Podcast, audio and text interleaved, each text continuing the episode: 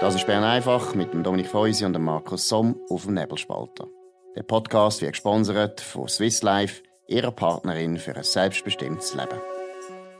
Das ist Bern einfach am 27. September 2021. Dominik Feusi und Markus Somm.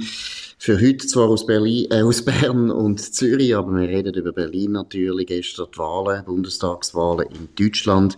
Dominik Feusi, was sind so mal die ersten wichtigen Fakten, die man muss äh, besprechen ja, die Wahlen in Deutschland haben einen Linksrutsch gegeben. Also die SPD gewinnt, auf, auf 25,7, ist so das letzte Ergebnis, das man nachlesen kann. Ähm, 5%, 5,2% um genau zu sein. Die CDU landet auf dem zweiten Platz mit 24,1%. Sie hat fast 9% verloren im Vergleich zu fünf Jahren. Die FDP ist stabil bei 11,5, hat leichte Zugewinne. Die AfD hat 2,5% verloren, ist noch bei 10,3. Die Grünen haben 5,8% gewonnen, sind bei 14,8. Die Linke hat 4,3% äh, verloren, fast halbiert. Ähm, kommt nur noch im Bundestag mit drei Direktmandaten, ausgerechnet aus Leipzig und Berlin, das muss man schon noch schnell sagen, aus, aus diesen Städten, die ja ganz besonders äh, äh, eigentlich vor ähm, bald ähm, 30 Jahre äh, die Revolution gemacht haben. Aber es ist ein Linksrutsch. Es gibt äh, sicher eine Regierung unter dem Scholz, würde ich sagen. Es hat zwar gestern Abend hat der Herr Laschet so da, als könne er da noch Kanzler äh, werden. Das wird ähm, ja, muss sagen, sehr schwer bis unmöglich. Ähm, er hat verloren. Es ist das schlechteste Resultat der Union seit dem Zweiten Weltkrieg. Es ist doch wirklich eine, eine Katastrophe. Ich habe gut befreundeten Journalist äh, aus, aus, dem, aus der Nähe von Bonn, oder, wo, wo gesagt hat, also für ihn sei klar, die Union sei inhaltlich und moralisch am Ende. Sie klammert sich noch an die Kanzlerschaft, oder möglicherweise, und er hat das Gefühl, sie will noch wahrscheinlich weiter regieren, irgendeiner Form, äh, aber das ist das Ende. Aber sagen Sie mal jetzt eben 9% verloren. Ich meine, das ist wahnsinnig viel. Ja. Wenn wir jetzt das mal analysieren, woran liegt das aus deiner Sicht? Ja, ich bin ich jetzt ein wahnsinniger Deutschland-Kenner, aber wenn man gestern ein bisschen Fernsehen geschaut hat, dann ist es schon augenfällig gewesen, wenn man so Befragungen gesehen hat, weißt, wer wenn die Deutschen als Kanzler, wem tun sie Kompetenzen zusprechen, was braucht als Kanzler, wem nicht, dann ist es klar, es ist halt der Kandidat. Das ist der Armin Laschet, wo ähm, nicht nur so viele kleine Fehler gemacht hat, irgendwie am falschen Ort gelacht hat oder weiß auch nicht was. Ich weiß gar nicht, wie relevant das war. Nein, er hat auch gar nicht die Ausstrahlung gehabt, dass man ihm zutraut hat, dass er das Amt kann. Und dann wählt man ihn nicht und wählt man seine Partei nicht. Oder? Es ist halt einfach, man hat aufs Falsche rausgesetzt. Aber kann das sein, dass du 9% verlierst, nur wegen dem falschen Gesicht? Das ist da, wo mich irritiert, ehrlich gesagt. Gut, es kommt, glaube ich, schon noch, auch noch eine inhaltliche Komponente dazu. Äh, und dort muss man den Namen von Angela Merkel natürlich bringen. Sie hat die Partei äh, von allen Inhalt, von allem Profil ähm, äh, entkernt, also von der Inhalt entkernt, vom Profil an, an der Ränder abgeschliffen, zur Unkenntlichkeit verpragmatisiert und ähm, ich, ich weiß nicht mehr, für was die Partei steht. Äh, ähm, äh, das ist dann umso schwieriger, wenn du willst, ähm, wenn du so personalisiert unterwegs bist und dann willst du es weitergeben, aber die Person steht nicht mehr zur Verfügung, oder? Vermutlich wird Angela Merkel nochmal gewählt worden. Ich glaube ich auch. Also ich, äh, ich habe eben auch den Eindruck, etwa vielleicht 5%, ich weiß nicht wie viel, sind einfach Leute, die nur noch Angela Merkel gewählt haben. Und ich würde sagen, die sind wahrscheinlich auch eher eben auf der, auf der linksliberalen Seite. Die sind gar nicht unbedingt speziell bürgerlich. Ich habe das Gefühl, Angela Merkel hat so in der Mitte, eben so in der linken Mitte noch viele Leute können ansprechen und die sind natürlich jetzt nicht mehr für den Laschet da gewesen. Und die Konservativen, genau. glaube ich, die sind halt schon lange weg, oder? Sie haben, ich meine, das muss man auch sagen, das sagen die Leute nicht gern, aber ich meine, die 10% von der AfD, die sind früher einmal bei der CDU gewesen, mehr oder natürlich. mehrheitlich, oder? Da kann man jetzt stimmt von machen, was man will. Und das Zweite ist eben, ich glaube auch, dass es sehr viele Nichtwähler jetzt gibt unter den Bürgerlichen, dass einfach die Bürgerlichen natürlich gefunden haben, eben mit dem Kandidat und nachher äh, mit dem Programm müssen wir sowieso schon lange nicht mehr wählen. Also ich habe das Gefühl, da gibt es viele Leute, die schon lange nicht mehr gewählt haben. Aber ich meine, es ist nicht nur für die CDU ein Desaster. Ich muss sagen, ich finde es überhaupt für Deutschland ein Desaster, weil eine Wahl, wo nachher so unklar ist, wer nachher die Regierung bildet, das ist kein gutes Zeichen. Das ist ja, wir kennen es ein bisschen aus Israel. Israel ist ja fast ein bisschen, ein bisschen der Witz, dass man immer weiss, oder Italien ist ja auch immer so gewesen, dass man gar nicht weiss, wer kommt. Ja, genau, es, sind, es ist kein gutes Zeichen für eine Demokratie, wenn man wählt als Wähler, oder, oder als Bürger, und man weiss am Abend nicht, was passiert und was los ist. Und mhm. das glaube ich schon, äh, da hat sich meiner Meinung nach das politische System in, in Deutschland in den letzten ja, 20 Jahren auf eine Art verändert, wo wirklich nicht gut ist. Ja, aber es ist ein Ausdruck davon, dass äh, die zwei grossen Volksparteien, die früher immer, äh, in der Regel der, der gewonnen hat, hat 40% plus gemacht ähm, und, und der, der verloren hat, irgendwie 35%, oder? Dann hat es einen Partner gebraucht. Bei der SPD in der Regel äh, die Grünen, bei der CDU, CSU in der Regel die FDP und man, hat, äh, man ist regierungsfähig gewesen. Und das ist, wie du richtig sagst, am Wahlabend festgestanden. Man hat gewusst, wer wird Kanzler. Ist es der Helmut Kohl oder äh, ist es der Gerhard Gerhard Schröder.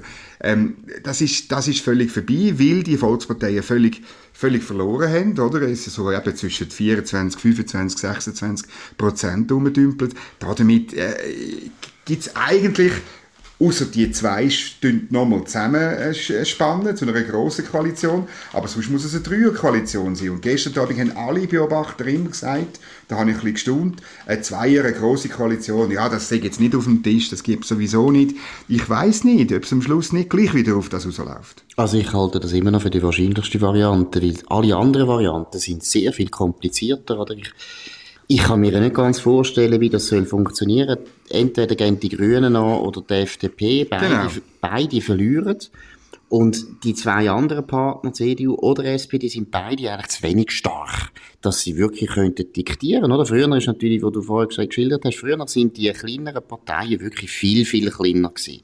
Genau. Das ist ganz klar gewesen, von dem Machtverhältnis her ist klar gewesen, die SPD diktiert die Grünen äh, ins Stammbuch und umgekehrt äh, CDU, CSU hat natürlich der FDP können sagen, was sie müssen machen. Und die Führung ist deswegen sehr klar gewesen in der Koalition. Und heute ist das überhaupt nicht mehr klar. Das heißt, auch die Verhandlungen werden wahnsinnig schwierig, weil, ja, ich meine, der Scholz ist jetzt nicht so in einer wahnsinnig viel stärkeren Position als ein Lindner oder ein Baerbock. Und von dem her habe ich so das Gefühl, beide, Lindner und Baerbock, müssen zuerst jetzt einmal wahnsinnig hoch pokern und ganz viel fordern. Weil wenn sie zu wenig fordern, besteht immer Gefahr, dass sie eigentlich verlieren gegenüber einem anderen Konkurrenten, dem Grünen versus äh, FDP. Also ich muss auch sagen, die große Koalition, ich weiß nicht, ich finde das immer noch sehr wahrscheinlich. Und da kommen wir jetzt zum zweiten grossen Thema. Das sind alles Berufspolitiker. Und die Berufspolitiker, die wollen in der Regierung sein. Das ist ja ihren einziger Lebenszweck auf eine Art. Das ist ja auch der Grund, meiner Meinung nach, warum das Parteiensystem nicht mehr funktioniert, oder? Weil mhm. der Berufspolitiker geht instinktiv in die Mitte inhaltlich. Weil er möchte möglichst anschlussfähig sein auf alle Seiten, damit er kann seinen Beruf sichern. Es geht ja nur darum, dass du eigentlich musst immer in der Regierung sein als Berufspolitiker, weil das ist immer interessanter. Du hast den Dienstwagen, du kannst gestalten, du hast Raum, du hast Prestige, das ist eine Karriere. In der Opposition verrotten ist eigentlich für einen Berufspolitiker nicht interessant. Gut, in Deutschland haben auch die Oppositionspolitiker einen Dienstwagen, einfach zum ja, stimmt. ja, das stimmt. Aber sie haben nichts zu sagen, oder? Genau. Grundsätzlich hast du natürlich auch also die wirklich lukrativen Posten, vor allem dann auch in den Ministerien und, und, und dann auch, weißt man kann ja dann auch Leute nachziehen, das ist ganz wichtig. Du musst ja können Leute nachziehen, um nachher eine Perspektive diesen Leuten zu geben. Das ist klar, das kannst du nur in der Regierung. Und trotzdem, ich meine, äh, du hast es angetönt, FDP und Grüne, das wird ganz, ganz schwierig. Ähm, die Grünen, äh, Klimakrise über alles, oder? Also das spielt überhaupt keine Rolle. Dass man zum Beispiel auch könnte über die äh, Konkurrenzfähigkeit der deutschen Wirtschaft noch diskutieren, oder? Also gibt nur das. Und für das selbstverständlich eine Steuererhöhung muss an und ein riesiger Plan, was man könnte ja Geld ausgeben. Die deutsche Schuldenbremse, ähm, wo eh schon viel lockerer ist als zum Beispiel die schweizerische, aber die deutsche Schuldenbremse will man noch mehr lockern mit so Investitionszielen und so. Das geht halt nicht, wirklich nicht zusammen mit einer FDP, wo gestern auch Vorschläge gemacht hat, aber natürlich zum Beispiel Klimakrise, wenn die bekämpfen, die angebliche Klimakrise, indem man eine steuerliche Anreiz setzt. Also, dass irgendwie Firmen, die Solardächer machen, das können von den Steuern absetzen. Das ist so weit voneinander weg, oder? Und die, die FDP hat versprochen, keine Steuererhöhungen unter keinen Umständen. Und der Herr Linder hat ja schon das letzte Mal äh, wo, wo, wo es auch darum gegangen wäre, eine Dreierkoalition zu bilden. Am Schluss hat er nicht nachgegeben. Am Schluss hat er äh, den, den, Verhandlungstisch um um eine Koalition verloren. Eben, das könnte meiner Meinung nach durchaus auch wieder passieren. Oder vielleicht auch vom, von den Grünen her. Ich weiß es nicht. Aber was auch, ich noch wollte genau. sagen, wegen, nein, ist wegen, wegen der Analyse, warum ich glaube, dass das Ganze ein gefährliches Ergebnis eigentlich ist. Oder wenn man mal schaut, die Parteien, warum sind eigentlich die Volksparteien so zusammengebrochen? Aus meiner Sicht, die CDU hat früher ein ganz bestimmtes bürgerliches Milieu abgeholt. Gewerbe, äh, Unternehmer, die Leute auf dem Land, Bauern. Das war eine ganz, das war eine Milieupartei zu einem grossen mhm. Teil, oder? Die Fußtruppen sind Milieu gewesen. Und bei der SPD genau das Gleiche, einfach die Arbeiterschaft. Die Leute, die Angestellte sind, wo Lohnabhängige sind, die sind bei der SPD gewesen. So haben beide Parteien eigentlich sehr viel einfache Leute auch abgeholt und bedient. Und heute hat man heute meiner Meinung nach das Gefühl, alle die Parteien, die FDP und die Grünen sowieso, das sind beides zwei sehr elitäre Parteien, wenn man ja. Klientel anschaut. Aber das Schlimme ist eben, dass auch CDU und SPD sehr elitär geworden sind. Die haben eigentlich auch nur noch mehr oder weniger sehr gut ausgebildete Leute, wo als Berufspolitiker bei ihnen dienen. Und ich glaube, eines der grössten Probleme von Deutschland, und da habe ich wirklich das Gefühl, auf die Dauer wird das eine Zeitbombe. Die einfachen Leute, ob sie jetzt Arbeiter sind, Bauern, Metzger, Maler, Handwerker, die werden heute von keiner Partei eigentlich überhaupt noch vertreten. Weil, oder was du jetzt gesagt hast bei der Klimakrise. Ja, der Normalbürger in Deutschland wird Auto fahren der interessiert jetzt auch nicht, was die Unternehmer für Probleme haben, oder? Also die Angebote von der FDP sind nicht interessant. Genau. Und bei den Grünen ist es völlig gegen seinen Lebensstil. Die CDU und die SPD machen das ja auch mit. Also die elitäre Verfassung von diesem deutschen politischen System, da halte ich für eine ganz, ganz gefährliche Entwicklung.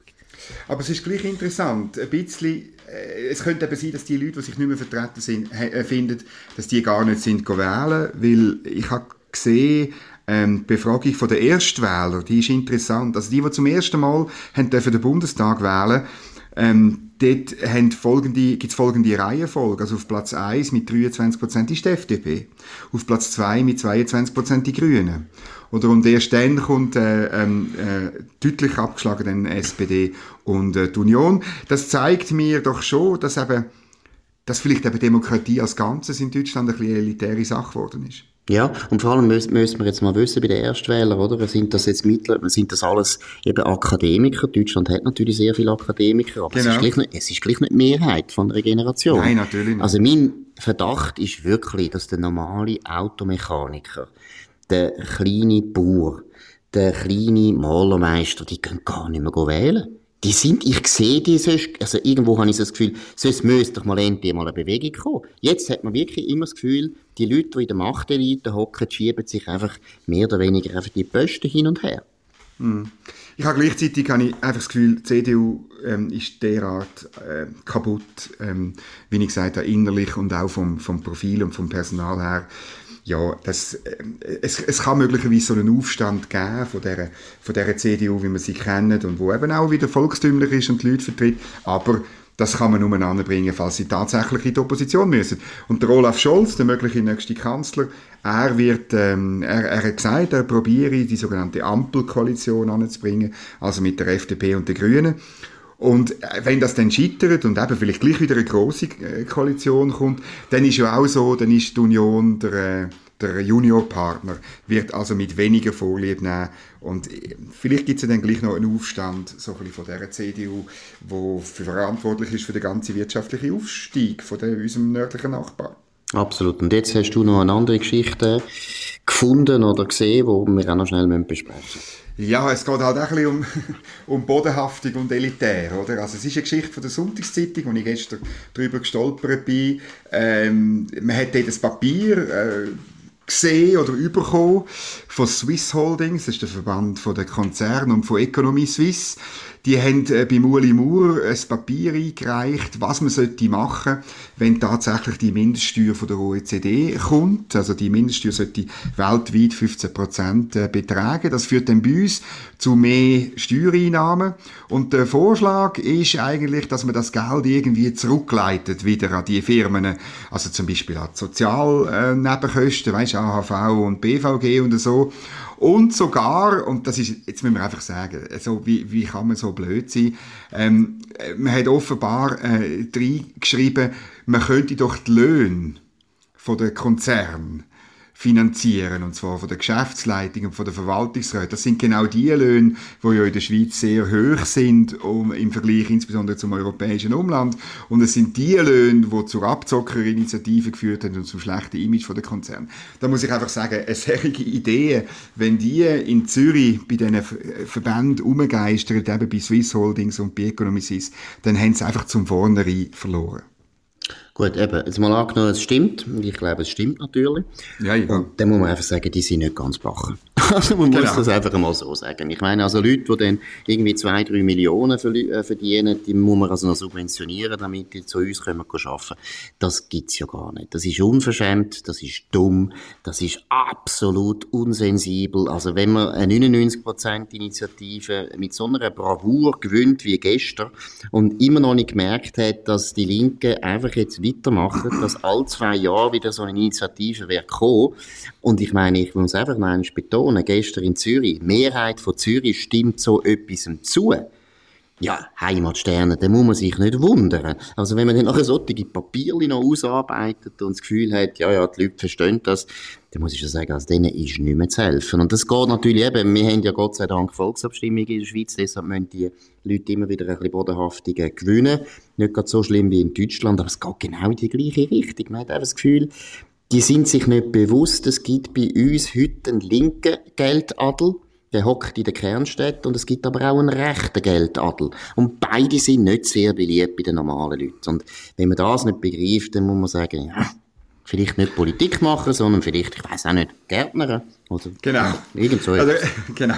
Nein, es ist ja wirklich, oder es fängt schon an beim Wort Kompensationsmaßnahmen. Also wir, wir machen ja Kompensationsmaßnahmen für Leute, was wirklich mies geht. Oder? Ergänzungsleistungen wäre vielleicht genau. auch gut gewesen. Ergänzungsleistungen Nein. für Manager. Nein, oder ich meine, wenn es wenn es um den Grundsatz geht, dass man, wenn man die Mindeststeuer einführt, dass das selbstverständlich staatsquotenneutral soll ja, sein. Sicher, und, unbedingt und unseren Standort äh, möglichst äh, nicht sollte verschlechtern, dann bin ich ja, dann bin ich ja voll der, dieser Meinung. Aber genau. da dazu einfach einen Ideenkatalog ausführen, oder man hat dann äh, auf Nachfrage von der Sonntagszeitung abgewimmert, ja, es sei nur eine Ideenskizze und eine Auslegeordnung.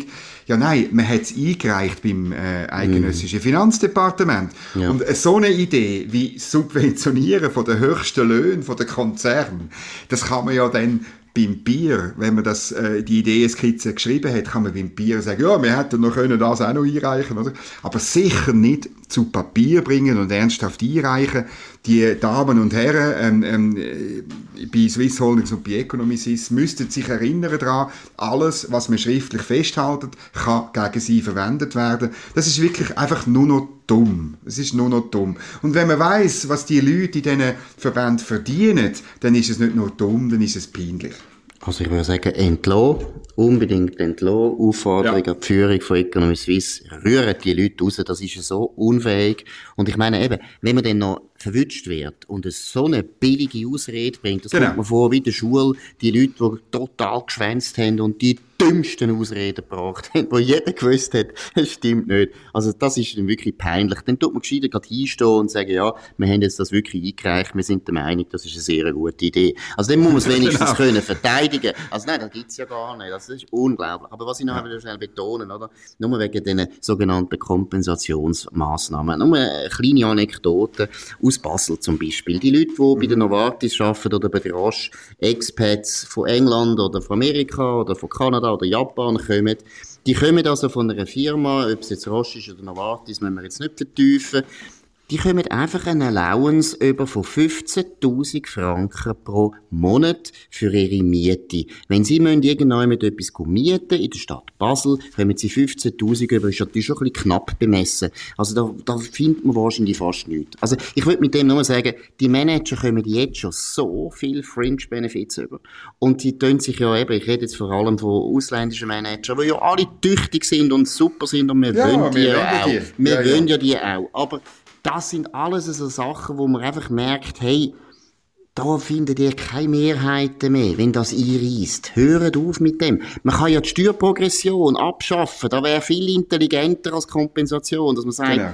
die ungerechte Progression, die dazu führt, dass, dass die obere Mittelschicht massiv muss Steuern zahlen, vor allem direkte Bundessteuer. Das können wir ändern. Und das würde dann auch alle treffen. Und nicht nur einfach Geschäftsleitungen von den internationalen Konzernen. Also das ist eine Bieridee sondergleichen.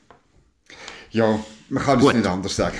Gut, jetzt schauen wir weiter, wie es in Deutschland läuft. Vielleicht können genau. wir schon wieder mehr sagen. Das war Bern einfach von dem 27. September 2021 mit dem Dominik Feusi und Markus Somm. Morgen sind wir wieder da, zur gleichen Zeit auf dem gleichen Kanal. Tönt uns abonnieren, nebelspalter.ch oder Spotify oder Apple Podcast und so weiter. Danke für die Aufmerksamkeit und einen schönen Abend. Das war Bern einfach mit dem Dominik Feusi und dem Markus Somm auf dem Nebelspalter. Der Podcast wird gesponsert von Swiss Life, ihrer Partnerin für ein selbstbestimmtes Leben. Den Podcast könnt ihr auf nebelspalter.ch abladen und auf allen gängigen Plattformen wie Spotify oder Apple Podcast und so weiter.